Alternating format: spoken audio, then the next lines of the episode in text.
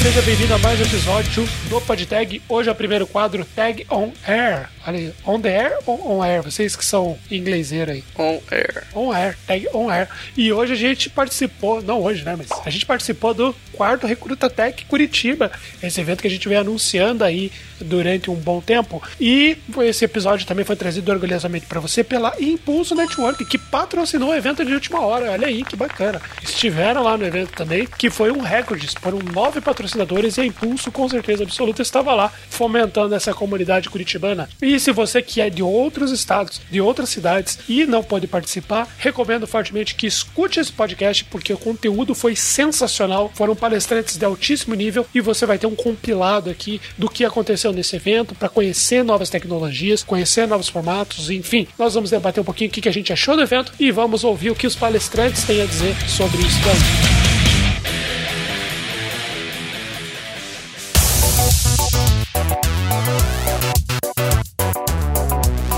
Segura a edição aí, Léo, que tem uma notícia agora de última hora. Olha aí, você ouvinte do PodTag que mora em Florianópolis, Santa Catarina, enfim, ou que está próximo, você agora tem um desconto show de bola, 10% de desconto no Agile Trends Floripa 2018. É um dos maiores eventos de Agile no Brasil e que vai ter uma série de trilhas sobre Agile, né? Obviamente, o evento é sobre Agile, mas são, são dois dias de muito conteúdo, pessoal realmente muito influente na, na comunidade e você agora pode participar desse esse evento com esse desconto sensacional. Vai acontecer então no dia 10 de outubro e no dia 11 de outubro. E como você consegue esse desconto? Você manda um e-mail para inscrições@agiletrendsbr.com e diz que você veio através do podcast PodTag que você consegue desconto na hora. O pessoal vai entrar em contato com você, te dando um link especial, um cupom especial para você comprar através do Simpla. Então não perde tempo e participa desse evento que vai ser sensacional. E nós recebemos um feedback bem bacana, que inclusive é uma recomendação de podcast essa semana aí, rapidinho, que é um curitibano também, que é o Ruivo, do Bloco 01. Ele mandou uma mensagem pra gente aí, parabenizando o nosso trabalho e falando um pouquinho também sobre o podcast dele aí. Então, escuta aí. Fala Luiz, fala galera do PodTag, aqui é o Clemerson, eu sou podcaster e blogueiro ali do Bloco 01. Também tô fazendo um projeto agora que é ouvir 365 podcasts em 365 dias. E essa semana eu tô fazendo aí os podcasts de tecnologia e programação. E tive a felicidade de encontrar o PodTag, né? Uma galera aqui de Curitiba, meus conterrâneos aí da região. E um podcast muito bom, com a informação de qualidade. Gostei muito da forma como vocês apresentam o conteúdo. Tô muito feliz de ter encontrado vocês. Parabéns pelo trabalho. Espero que vocês tenham uma vida longa aí na Podosfera. E espero que a gente possa se encontrar aí, cara, na, na vida real aí, pra gente trocar uma ideia e trocar podcasts aí. Beleza, galera? Parabéns, sucesso e continuidade. Eu particularmente gostei muito do evento, ele foi muito enriquecedor para mim, acho que foi uma gota d'água em vários sentidos na minha vida aí para eu mudar de atitude. Conheci pessoas incríveis, maravilhosas, muito bacana. O que, que vocês acharam aí? Muito obrigado, Luiz.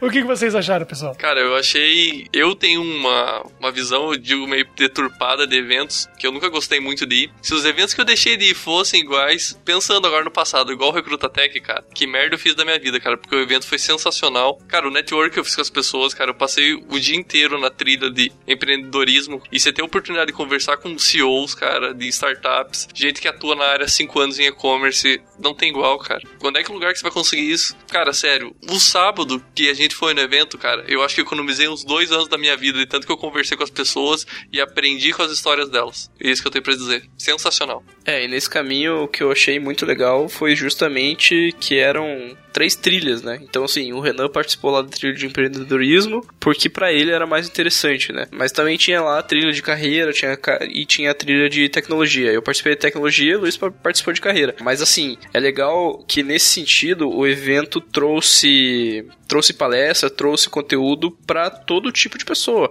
Então, qualquer um podia participar. Mesmo o Renan, que tem, é um cara que tem dois metros, assim, e eu que tenho 1,70, quase 1,70 aí, né? É, realmente, isso foi uma coisa bacana. A gente conversou com algumas pessoas ali, daí, tipo, ah, é, com que tecnologia você trabalha? Eu pensei, não, não, eu sou de recrutamento, eu não manjo de tecnologia. Tipo, realmente, o público era bem diversificado, né? Foi bem legal, cara. E acho que uma, um ponto positivo que para mim, nossa, foi muito bacana. Foi o coffee break. o coffee break. Sim, o coffee break foi bom. Não, mas é que pessoas nos reconheceram lá. E isso foi muito bacana. A gente não esperava, assim, claro que a gente imaginou encontrar uma pessoa ou outra lá, mas algumas pessoas vinham falar do nada, ah, vocês que são do podcast, né? Lá que gravaram com a Vanessa, gravaram com ela, então a gente fala assim, pô, eu ouvi, achei muito bacana. Então, pô, muito, muito bacana. Foi um evento realmente sensacional para ficar na história. É isso aí. Cara, e eu garanto que todos os próximos Recruta Tech eu vou participar, cara. Só tenho isso pra dizer. E eu espero que um dia eu palestre, hein? Escuta isso aqui, velho. Uma palestrinha só como ter um podcast aí, pode entrar no próximo, hein? É isso aí. E o evento foi muito bacana, então acompanhe nas redes sociais, logo sai fotos, logo saem é, alguns vídeos também. Foi muito, muito, muito bacana. E como que a gente vai organizar aí para você que não pode participar entender?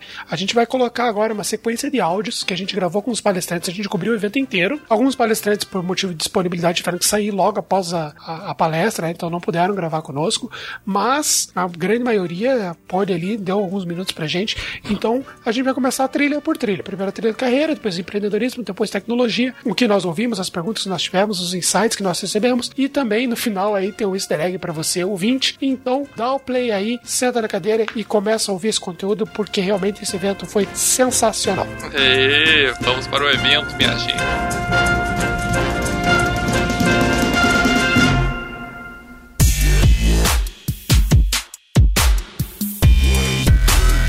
Aqui é o Renan Podcast, tá aqui com o Sérgio Gama, no quarto Recruta Tech em Curitiba, e vamos fazer uma perguntinha sobre IA. É, essa democratização, entre aspas, da IA no mundo, pelas empresas como a IBM faz, o Google faz, é, está transformando as empresas, estão indo para um lado de empresas de dados. Como você vê isso no futuro? No futuro, eu vejo o seguinte, a gente vai ter, a gente vai entender melhor comportamento, como as pessoas reagem a mudanças, a criação de produtos e tudo mais. Eu vejo com bons olhos, porque ah, isso de maneira nenhuma democratizar significa que todo mundo vai ter acesso, mas eu não acredito, por exemplo, em monopólio. Então eu estou vendo muito tecnólogo, muito cientista de dados, muita gente trabalhando com isso, empresas, startups, empresas novas trabalhando com isso. E realmente, é, dados é o futuro, porque é considerado hoje o maior ativo de uma empresa. Né? Então, no futuro, eu vejo que as, as empresas vão trabalhar melhor a questão da informação e do conhecimento.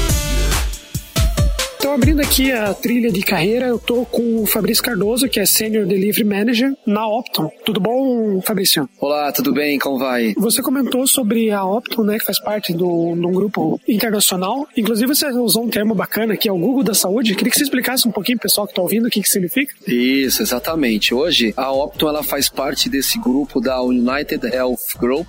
Adquiriu a Mil aqui alguns anos atrás e a, a principal consultoria é de tecnologia voltada para saúde no mundo. Com esse crescimento que a Optum tem aqui no Brasil já há pouco mais de três anos, o grande objetivo da Optum é continuar investindo em tecnologia, continuar investindo em inovação para conseguir se tornar aqui no Brasil, a curto prazo, o Google da saúde, sendo a grande referência nesse segmento. Você comentou várias tecnologias que vocês têm desenvolvido e tem sido inclusive um desafio, né, implementar. A gente vive um cenário complicado na saúde, então toda tecnologia que visa ajudar o nosso país nesse sentido é realmente muito bacana. Queria que você comentasse algumas que eu achei bem interessante, principalmente na parte de diagnóstico e prevenção de doenças. O que, que vocês têm trabalhado aqui no Brasil? Isso, a Opto tem trabalhado diversas linhas de produtos aí para trazer justamente aqui para o Brasil nossa linha de produtos e serviços que focam em toda essa linha que a gente falou sobre inovação, sobre serviços voltados para planos de saúde, para operadoras, para farmácias. E uma dessas linhas envolve todo um trabalho que a gente tem de data analytics, que é poder fazer essas prevenções de doença, que é poder trabalhar toda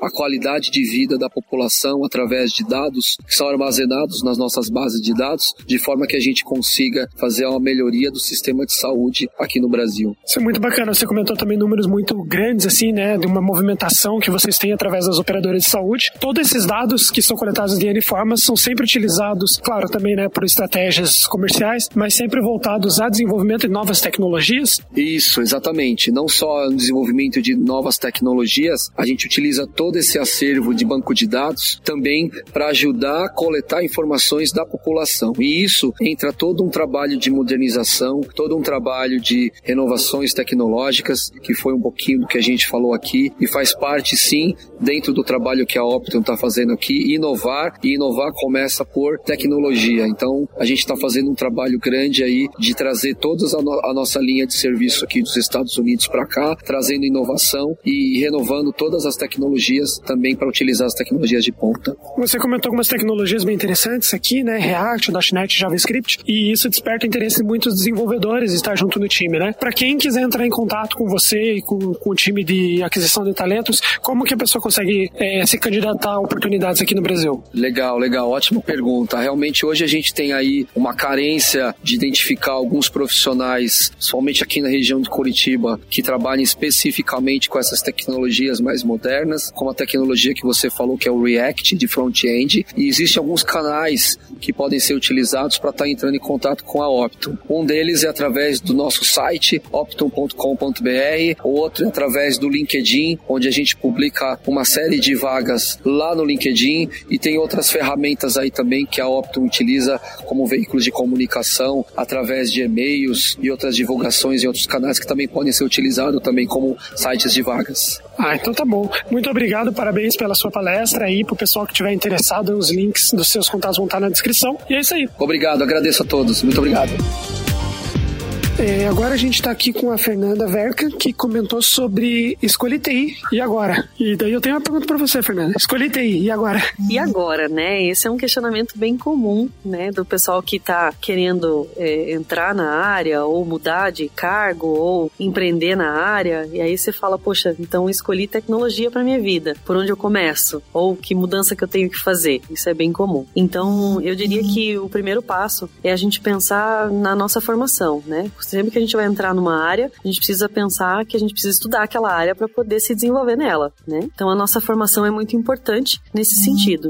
Então, tomar muito cuidado com o curso que você vai escolher, né? Os cursos que são mais voltados aí para desenvolvimento mais web ou mais embarcado ou mais voltado para a área de negócios. Esses são os cuidados que a gente tem que tomar, principalmente em relação a cursos generalistas, né? Ou cursos que não vão te trazer a profundidade do conhecimento que você espera ter. Então, tem que tomar esse cuidado cuidado de conhecer bem a instituição que você vai cursar, o tempo que esse curso vai levar, o valor que você vai investir nesse curso também, isso é importante. Qual que é a modalidade dele, se é EAD, se é presencial. Então, é, esses são os questionamentos que a gente tem que se, se fazer quando a gente escolhe trabalhar numa área diferente. Eu acho que também para definir a carreira, uma coisa bacana durante a formação é o estágio, né? Que acho que é um passo importante para você decidir bem o que você quer para sua vida, né? Sim, exatamente. O estágio, eu gosto de dizer que é um momento momento que a gente tem para experimentar coisas, né? Tentar é, ver se você se adapta em qual cenário, do que, que você gosta. Você tem a possibilidade aí de fazer contratos aí de seis meses para testar mesmo, ver o que, que você se adapta, com o que, que você gosta de trabalhar. É para experimentar. O estágio tá aí para isso. É melhor que faça durante o estágio, depois é melhor durante estágio do que depois com uma carreira efetiva. Sim. E você comentou também sobre o uso de algumas ferramentas, né, como o GitHub, LinkedIn até o próprio Facebook, para mostrar quem você é, né, e a tua competência e mostrar, por exemplo, no GitHub o seu esforço como programador, desenvolvedor, enfim, né? Queria que você comentasse um pouquinho sobre isso. É um diferencial, né? A forma que a gente está sendo visto, porque os recrutadores, né, no caso eu, a gente encontra as pessoas através da internet, né? Através do currículo, então de que maneira que você está estruturando o teu currículo, se você está tá, tá se vendendo da forma correta, de que maneira que você está estruturando o teu LinkedIn, será que as informações que estão nele estão condizentes presentes com aquilo que você realmente sabe, tem disponibilidade de aplicar, né, numa nova possibilidade que você vai assumir. Sim, consultamos Facebook, tá? Isso é bem comum. É lógico que a gente entende que todo mundo tem uma vida, né, pessoal e profissional, porém, é, a gente precisa saber que tipo de profissionais, que, que tipo de seres humanos, né, antes de profissionais, a gente está colocando no nosso ambiente corporativo. E é importante também a gente é, pensar nesse sentido de como a gente disponibiliza o nosso material, né? Por isso a utilização do GitHub ou outras ferramentas aí que a gente possa mostrar a qualidade do nosso código ou os projetos que a gente já atuou. Mostrar. Eu acho que a palavra-chave é, é se mostrar da forma correta, saber se vender. E acho que é bem também interessante que a gente saiba alinhar o nosso propósito de vida, né, com a nossa carreira, que a gente quer crescer profissionalmente, né? Com certeza. Eu gosto muito de falar de propósito porque eu acho que ele é o norte de tudo, né? Não tem como você ter um propósito de vida desalinhado com o teu propósito de carreira. É, não tem como se dividir em dois pedaços e, enfim. Eu acho que o propósito é importante para tudo que a gente vai fazer, seja para carreira, seja para o ambiente familiar, é, seja para as tuas metas pessoais como ser humano, como hobby. Sei lá, eu tenho um hobby, um esporte, alguma coisa assim. Meu propósito é me tornar referência nisso. Acho que o propósito é o que vai te dar o um norte e te é, trilhar o caminho que você tem que seguir para atingir os teus objetivos, né? Então, beleza. E pro ouvinte que quer ser contratado por você, como que é o caminho mais fácil dele entrar em contato contigo? Olha, pode me localizar em qualquer ambiente. Eu tô, tô, tô em todas, digamos assim. É, eu trabalho, né, diretamente com o Skype, com o Facebook, com o WhatsApp, com o LinkedIn. LinkedIn é a minha ferramenta mais importante de trabalho. Eu costumo dizer que recrutador sem LinkedIn é tipo, não tem alma. que a gente usa para tudo na vida. Então, acho que a forma mais, mais efetiva de me encontrar é pelo LinkedIn mesmo. Então, beleza. Parabéns pela sua palestra. Foi muito bacana. O pessoal gostou bastante. E fica o convite para gravar outros episódios com a gente. Eu tô aqui agora com o Rafael Lagos, que fez uma palestra muito, muito bacana aqui sobre gamificação. E pelo que eu consegui pescar, é, a grande sacada da gamificação está relacionada à motivação, é isso? Isso. A gamificação, o foco dela é você melhorar a motivação das coisas. Então, você pensar que motivação ela pode ser interna ou externa, ou seja, interna eu quero fazer e externa alguém me obriga a fazer alguma coisa por algum motivo qualquer, tipo pagar conta no final do mês. Então, uhum. uma delas é mais forte e sempre é interna. Se você está forçado a fazer alguma coisa, essa camada de gamificação pode ajudar a melhorar esse, esse engajamento com, com a atividade. Então a gamificação entra nesse sentido. Então, a, quando a empresa libera o sistema de gamificação, ela tem que estar sempre alinhado com o propósito da empresa em ter funcionários mais engajados, como do que o profissional quer na vida dele naquele momento, ou você acredita que isso é mais realmente do lado da empresa, por exemplo? Ele vai dos dois. Primeiro da empresa saber com quem ela está trabalhando, então assim, conhecer quem que, ela, quem que são os funcionários dela, o que, que precisa deles, o que está desmotivando eles, para depois entrar com uma, com uma ação gamificada justamente assim, para que ela seja assertiva. Senão vai ser tipo mais uma ação daquelas que, sei lá, entra e sai rapidinho da empresa porque ninguém gostou daquilo que tá vendo. Entendi. E pro pessoal que quiser conhecer o teu trabalho aí, você já é uma pessoa que é conhecida na, na área, né? Já conhecia particularmente esse trabalho. Como que as pessoas conseguem encontrar você nas redes sociais? Eu tenho um Twitter, arroba elcolonon, e por lá é mais tranquilo de me achar. O Twitter é aberto, tudo, todas as bobrinhas que eu falo, tá tudo lá. E de lá, se quiser contato, quiser saber alguma coisa também, bem tranquilão, eu sempre tô atendendo a galera aqui. Ah, então beleza. Muito parabéns pela palestra e a gente vai conversar. Obrigado, cara. Até mais. Estou aqui com o Alexandre, ele também faz parte da organização do evento hoje e ele falou um pouco sobre a profissão de analista de negócios, né? Para o pessoal que não conhece essa área, que realmente é uma área muito importante da empresa, mas algumas pessoas elas não conhecem, o que seria um analista de negócios? Então, conforme eu comentei, né, até na palestra aqui do Recruta Tech, é, o analista de negócios hoje em dia é uma, uma posição em que ele é, ele é esperado que ele consiga fazer, criar uma sinergia entre áreas de negócio, entre áreas comerciais e a área de TI. Naturalmente, essa é uma posição que vem de TI, TI, que acaba surgindo dentro da área de TI, mas é esperado dele que ele possa criar essa sinergia, que ele possa fazer especificações de soluções para áreas de negócio. Então ele é uma pessoa que ele acaba sempre tendo uma. Ele, ele convive com a área de negócio da empresa e ao mesmo tempo convive com a área de TI, né? Ele acaba sempre tendo essa troca e garantindo essa sinergia entre esses dois departamentos das empresas. Ele trabalha como uma ponte, então, entre a área de negócio e a área de desenvolvimento ou de produção. Exatamente, exatamente. Ele, ele pode tra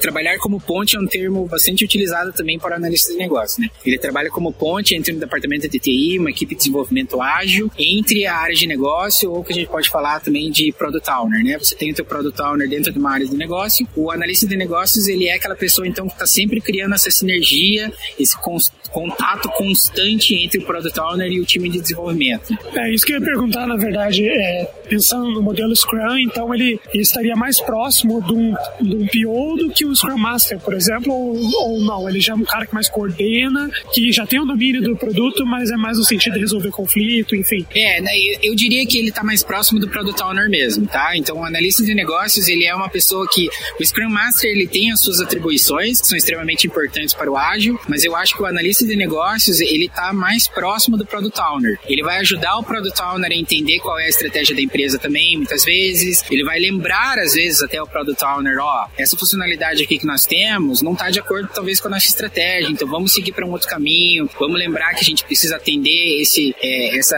essa diretiva aqui da empresa. Então, o analista de negócios, ele é uma função mais próxima do Product Owner, que está ali para auxiliar e também auxiliar o time de desenvolvimento, claro, para que o time de desenvolvimento também entenda de uma maneira mais clara o que, que o negócio quer, o que, que uma equipe comercial pode querer. E como que você acha que está essa posição no mercado? Tem bastante vaga, uma coisa nova, uma coisa que corre porque as, as vagas que tem já estão sendo preenchidas? Como que você vê o mercado para essa profissão? É, aqui no mercado brasileiro, a, função da analista de negócios, ela, eu vejo que ela está uma crescente, eu acho que ela está cada vez mais, estão surgindo empresas querendo, necessitando esse profissional para trabalhar com análise de negócios, só que ao mesmo tempo no mercado brasileiro acaba tendo um, um probleminha às vezes assim que não é muito claro, as empresas não estão conseguindo deixar muito claro que é o analista de negócio que eles precisam. Às vezes até por essa, por essa posição ser um pouco nova no mercado, mas ainda assim eu acredito que o analista de negócios cada vez mais vai ser solicitado, é um, é um perfil de profissional que cada vez mais as empresas vão querer e vão fazer questão que tenha no, no, como, como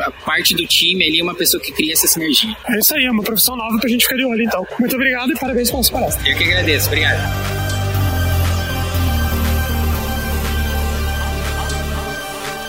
Bom, agora aqui na última palestra da trilha de carreira, eu tô com a Gisela Azevedo, na minha opinião deu a melhor palestra. Ah, obrigada, gratidão. E foi sobre inteligência emocional. O que, que é inteligência emocional? Então, a inteligência emocional é a sua capacidade de reconhecer as emoções em você mesmo e também nos outros e saber lidar com elas. Então, a característica é realmente a relação interpessoal. É, ela, ela tem um viés interpessoal, intrapessoal no sentido de que você olha para si mesmo, no sentido de se autoanalisar, de se conhecer melhor, justamente para você perceber quando essas emoções estão indo e vindo, né, hum. fluindo e poder aí sim fazer alguma coisa com elas antes de que algo catastrófico possa acontecer. Mas também tem um viés interpessoal que é como eu lido com a, com a minha relação com o outro, né? Então, às vezes, como a vida é ação e reação, eu tenho que tomar cuidado com as minhas reações ou então com as ações que eu provoco no outro mediante as reações que ele pode ter comigo, né? E nesse, nesse contexto, assim, de você ah, me, me colocar no lugar do outro ou buscar em mim como que eu faço isso, né? Como, qual que é a dica que você você, você pode dar para quem está ouvindo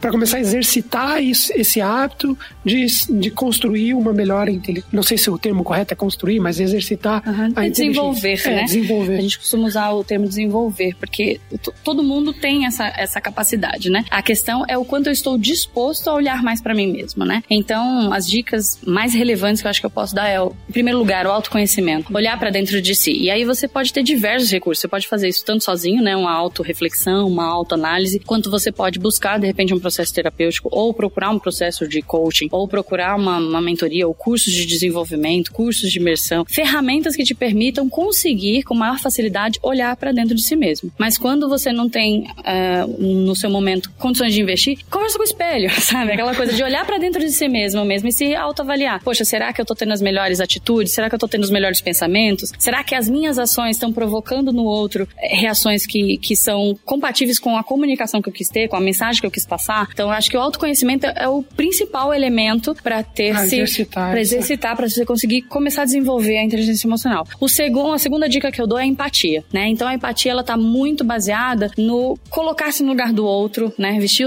calçar os sapatos do outro, que para mim nada mais é do que você respeitar mais o próximo. Então, quando eu consigo ter um olhar mais respeitoso e aceitar o outro com mais afetuosidade e não com tanto sangue nos olhos, isso isso me permite fazer com o outro aquilo que eu gostaria que fosse feito comigo. Então, quando eu me coloco nesse, nesse par de igualdade, no sentido de eu não sei o que está acontecendo lá. Então, se eu tiver a oportunidade de descobrir e quiser descobrir, ótimo, eu vou tentar ser empático, senão eu vou ser empático no sentido de respeitar o momento do outro e não julgar, não, não, não revidar. né? É, né? Se tentar praticar essa compreensão através do respeito, né? Então aí a gente começa a ter um equilíbrio maior e um bem-estar nas relações. Muito legal. E pra fechar uma coisa realmente muito curiosa, você comentou que você é vocalista de uma banda de rock, Sim. uma coisa bem diferente.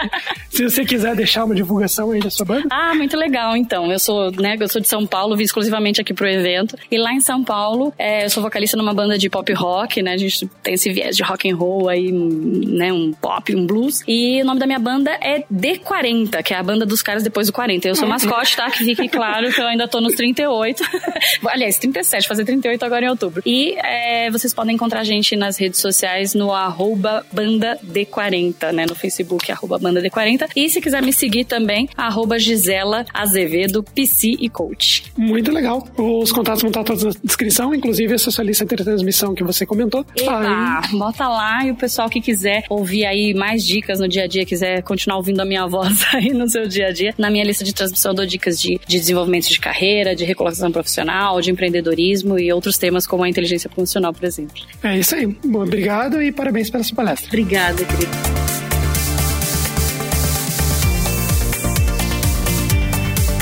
Aqui eu tô com o Bruno da Infoca e ele vai citar um pouquinho, explicou qual que é a startup, o que ela faz e os desafios de ser, estar numa startup e ter criado. Conta um pouquinho pra gente aí. Oi, galera, tudo bom? Bom, meu nome é Bruno, né? Eu sou CEO e cofundador da Infoca Chatbots. Então, a gente faz software baseado em inteligência artificial para atendimento ao cliente web. É sobre os desafios, quando você está trabalhando com alguma coisa que é inovação, descobrir como cobrar, como precificar, acho que foi o primeiro desafio inicial nosso, o grande desafio. Porque como não tinha também tanto parâmetro para comparar o que era um chatbot bom, o que que era ruim, a gente também não conseguia se comparar. A gente realmente ia lá e brigava no mercado, entendia assertividade, media o bot, mas a questão da precificação foi um grande desafio, então é muito importante ficar atento aos impostos que tira, questão é, de salário de funcionário, de manter investimento dentro da própria empresa para ela poder rodar, e tudo isso faz parte da precificação, apesar de não parecer. Então isso é uma dica que eu dou, fiquem bem atentos à precificação, questão contábil, muita resiliência, muito estudo, muito estudo. Todo dia você estuda, você vai estar tá lendo uma coisa que eu tive que adquirir. Eu odiava ler mais que um livro ao mesmo tempo. E você vai ter que ler mais que um livro ao mesmo tempo. E você vai ter que. É uma coisa que me ajudou muito no estudo dos livros é começar a riscar livro, coisa que eu tinha maior dó. Não tenho mais. Risca, marca, faz apresentação. Enfim, você vai estar tá estudando todo o tempo e você tem que compartilhar isso com a tua equipe. Porque quando você tá no início, beleza. Mas quando você começa a crescer um pouquinho mais, você tem que desenvolver a cultura da tua equipe, a cultura da tua empresa. E se desde o início você fizer tudo compartilhado, mostrando tudo como é que é, você já começa a imputar alguns pensamentos seus na sua equipe e isso vai ajudar muito lá na frente.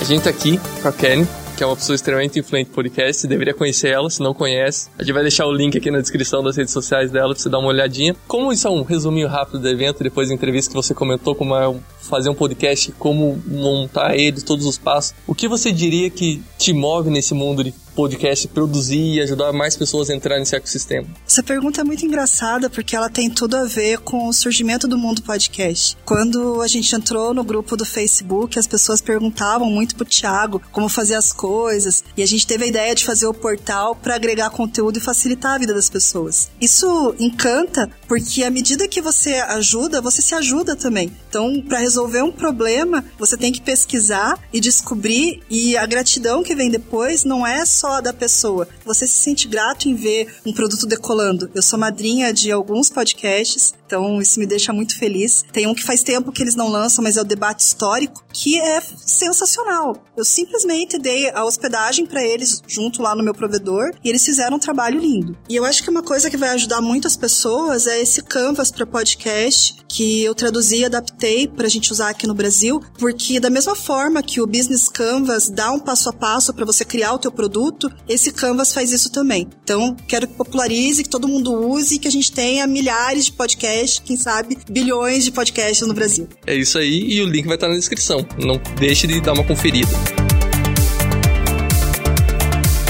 Tava aqui com o Sebastian, falando sobre como montar equipes de sucesso, equipes dos sonhos, digamos assim. De modo geral, para quem quer começar a planejar ou, ou, conseguir mapear a equipe que tem hoje, o que, que você de, daria de dicas, assim, para um norte para as pessoas poderem seguir? Bom, o principal para você montar uma, uma equipe de alta performance é focar principalmente nas habilidades comportamentais das pessoas. Então, o grande gap normalmente do líder é juntar as pessoas apenas pela sua capacidade técnica, pelo conhecimento que elas têm. Mas quando faz isso, tem times que são muito bons tecnicamente, mas eles não são capazes de poder crescer. Então, quando começam essas dificuldades, o líder ele tem que ter a capacidade de olhar para o perfil das pessoas, né? Olhar o lado comportamental para dessa forma conseguir identificar o que, que cada um desse, dessas pessoas desse time tem de melhor, consegue fazer de bom e como estrategista, né? Aquela pessoa capaz de montar uma estratégia, ele conseguir juntar as melhores pessoas, tanto técnicas quanto comportamentais,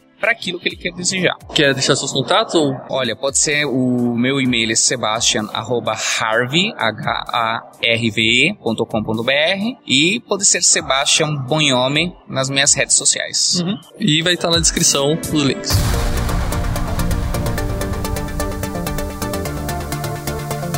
Então, isso aqui com a, com a Grazi, Graziella, né? Que apresenta como gestão no e-commerce, que a gente tem aqui o pelúcia.com, é isso, é, né? E ela vai contar um pouquinho que eu vou fazer uma pergunta para ela que pode ser de interesse dos ouvintes. E eu acho que a interesse da maioria é meu pessoal. Eu tenho certos viés para essa área de e-commerce. É, como seria hoje para uma pessoa que pensa criar um e-commerce ou tem ideia de tirar a ideia do papel, validar a ideia? Quais dicas iniciais você diria para, digamos assim, que essa pessoa não cometa erros que talvez atrapalhem ela ou que talvez que sejam uns erros cortineiros que acontecem nesse início? Você tem a palavra. Tá, eu acho que a primeira coisa é a gente validar o produto. Então, é definir o que você vai vender. Porque mesmo se você tem a loja física já, você já definiu o que, que você quer vender, talvez começar na internet nichando alguma coisa específica para você ter mais relevância. Então, e antes de iniciar é, escolhendo o site ou já definindo quem vai fazer o site, entrar nos outro, outras formas, como os marketplaces, ou na rede social, ou vender pelo Instagram, moda, sapato, muito, pessoal vende bastante, né, pelo Instagram, uhum. bem, um canal bem legal. E a partir do momento que você não consegue mais levar aquilo de uma forma manual, que é atender, passar o número da conta, anotar o endereço e tudo mais, aí você vai procurando a melhor forma de fazer o teu site do teu tamanho. Não ir atrás de um site super power, porque não é a necessidade. Quando for a necessidade, você encontra. Mas também não, não pegar um, um, um site talvez pronto e engessado. Ele tem que ter uma flexibilidade.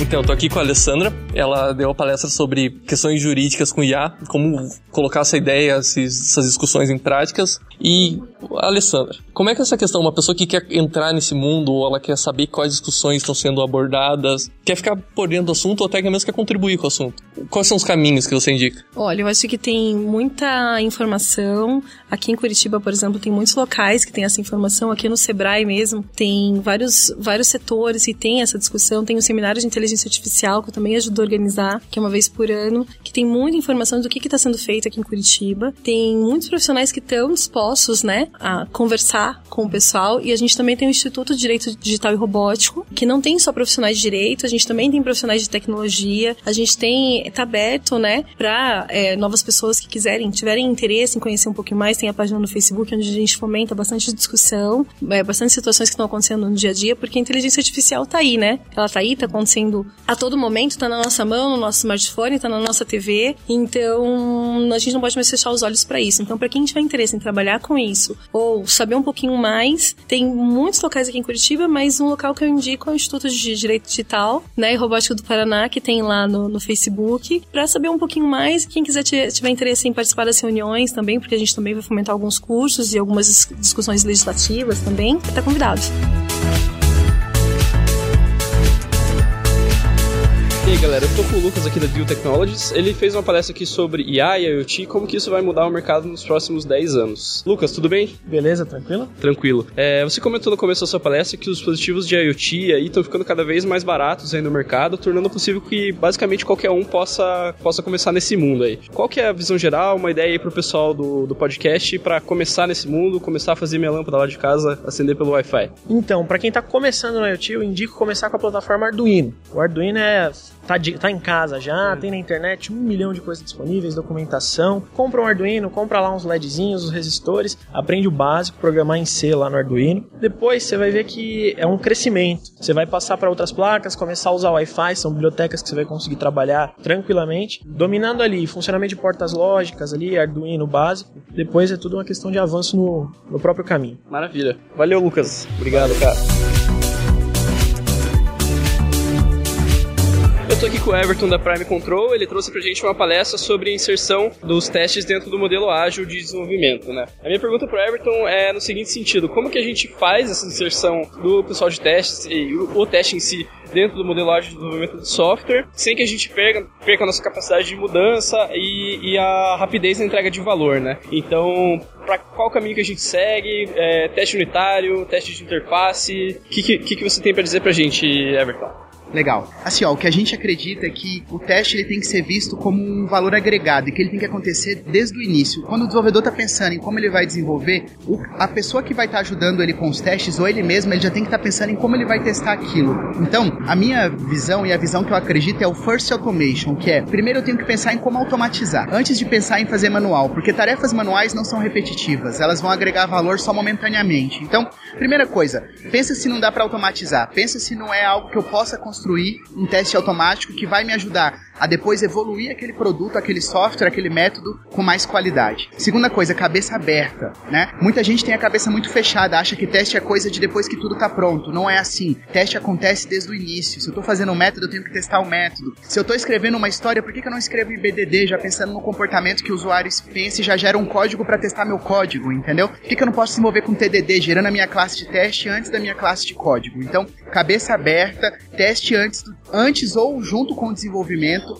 a estratégia de teste tão importante quanto a estratégia de desenvolvimento, porque quando o seu sistema for crescer, se ele não tiver qualidade, se você não conseguir ter estratégia para manter a qualidade dele a longo prazo, você não vai conseguir expandir ele, você não vai conseguir escalar. Você pode ter o melhor sistema, se você conseguir entregar para 10, mas não conseguir entregar para 100, ele não vai ser o melhor sistema. Então pense na qualidade desde já, porque depois vai custar muito mais caro para fazer. Ótimo, Everton. Muito obrigado e queria que você desse uma palhinha aí, o que a Prime Control pode ajudar aí o pessoal. Vocês trabalham com treinamento, com consultoria, como que é? Então, a Prime Control, o Prime Control, o DNA dela é qualidade, né? Nós nascemos trabalhando com testes, testes tradicionais, e nos últimos cinco anos a gente vem virando todo o nosso modelo para testes ágeis. Então, hoje a gente está ajudando as empresas na transformação digital, em implantar práticas ágeis no modelo de desenvolvimento, para que a gente possa entregar com mais velocidade, suportando as mudanças que o negócio precisa e garantindo a qualidade lá na ponta. Porque o que importa é o usuário receber o sistema que ele precisa com a qualidade esperada. E a Prime está aqui para apoiar nisso, em construir a melhor estratégia de qualidade que a gente pode ter para atender o nosso usuário final.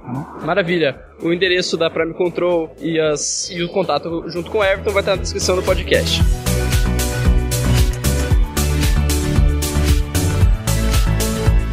Eu tô aqui com o Oswaldo, CTO da Olist, e a nossa pergunta para ele é no sentido de como que eu migro uma aplicação monolítica, aquele, aquela coisa bem grande que faz um monte de coisa, para uma arquitetura de microserviços especializada em pequenos pedacinhos fazendo algumas pequenas coisas, né? Primeiro de tudo, antes de tudo, você tem que avaliar se realmente é necessário. Como eu disse na minha apresentação aqui, toda tecnologia, toda arquitetura, toda técnica tem seus prós e seus contras. Primeiro você tem que avaliar. Trabalhar com microserviços tem uma série de coisas que vêm junto, que são difíceis de fazer, é desafiador, tal, etc. Você tem que avaliar se isso daí, de repente, você não está tentando fazer só porque está na moda ou porque tem mais pessoas fazendo. Tipo o MongoDB. É, exato, tipo o MongoDB. É, então avalia primeiro se você realmente precisa disso no nosso caso, no nosso projeto e na nossa plataforma, era necessário para a gente obter algumas características técnicas como resiliência, por exemplo, é, a gente consegue através de microserviços. Se você já tem uma aplicação, o ideal é você começar a extrair de dentro dela coisas que não são tão core e começar a transformar essas coisas em serviços especializados em algo. Estabeleça primeiro, defina bem a forma com que esses serviços vão conversar entre si e extraia esta parte não core. Fazendo esse passo,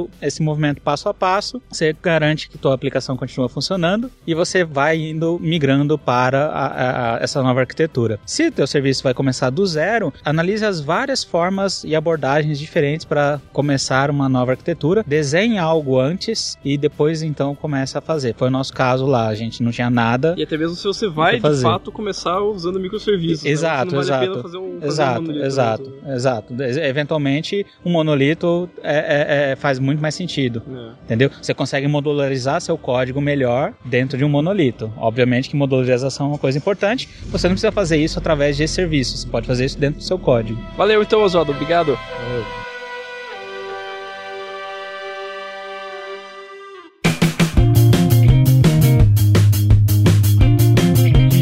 Esse foi mais um episódio do PodTag. Esse evento foi muito bacana, a gente conheceu muita gente, foi realmente muito enriquecedor. É, eu, particularmente, eu não tinha ido nas outras edições, mas agora pretendo em todas as edições daqui pra frente. Foi um evento que, na minha opinião, não sei você, Renan, mas para mim foi tipo uma mudança de vida completa. Foi, sem sombra de dúvidas. Eu fiquei bastante tempo na trilha empreendedor, na verdade, a trilha inteira. E, cara, foi pessoas que já sofreram problemas que eu tô sofrendo hoje, ter esse contato, poder conversar com pessoas que já superaram problemas que você está vivendo hoje no mundo do empreendedorismo. E a comunidade, cara, teve uma cena muito engraçada que a gente se engatou no cara da impressora 3D lá, o cara da Concept 3D. Que a gente não, não largou mais o cara, coitado. Cara, sensacional. Eu também não tinha ido nas outras edições e o Curitiba TI, cara, me fez mudar no Recruta Tech o conceito que eu tenho sobre evento e tecnologia. Que eu vou começar a participar de todos agora, porque foi sensacional. Eu cheguei e passei um dia só falando do evento. Cara, só tenho isso pra declarar. Eu também compartilhei com todo mundo. Foi muito bacana. Agradecemos a equipe do Curitiba TI que abriu essa oportunidade pro PodTag. Muita gente nos conhecia lá, muita gente conheceu o nosso projeto. A gente pretende agora, né, estar mais presente nas comunidades aqui locais.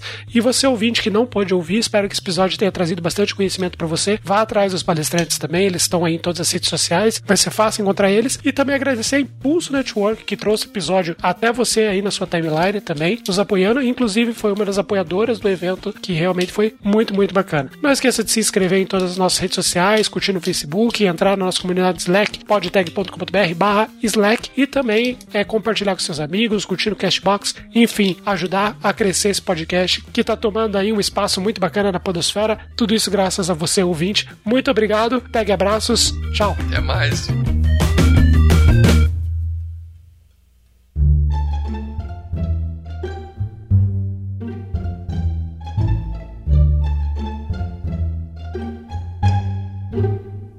E aí, Luiz, o que, que você tá achando aqui do coffee break do evento? É, eu acho que bastante bacana, tem várias opções. Mas, Paulo, explica aí essa história de você ter pego leite ao invés de café. Pô, mano, eu cheguei ali no, nas garrafas térmicas e tal, fui pegar meu cafezinho, peguei, apertei a primeira garrafa, pô, saiu leite. Daí me liguei, né, que a garrafa era branca. Aí começa mais um off-tag. Cara, mas é, eu gostaria de ressaltar aqui que eu gostei muito do croissant de chocolate, o pão de queijo também tava quentinho, assim, crocante. O que, que você achou? Eu acho que esse café realmente é um dos pontos fortes desse evento. é isso aí, valeu.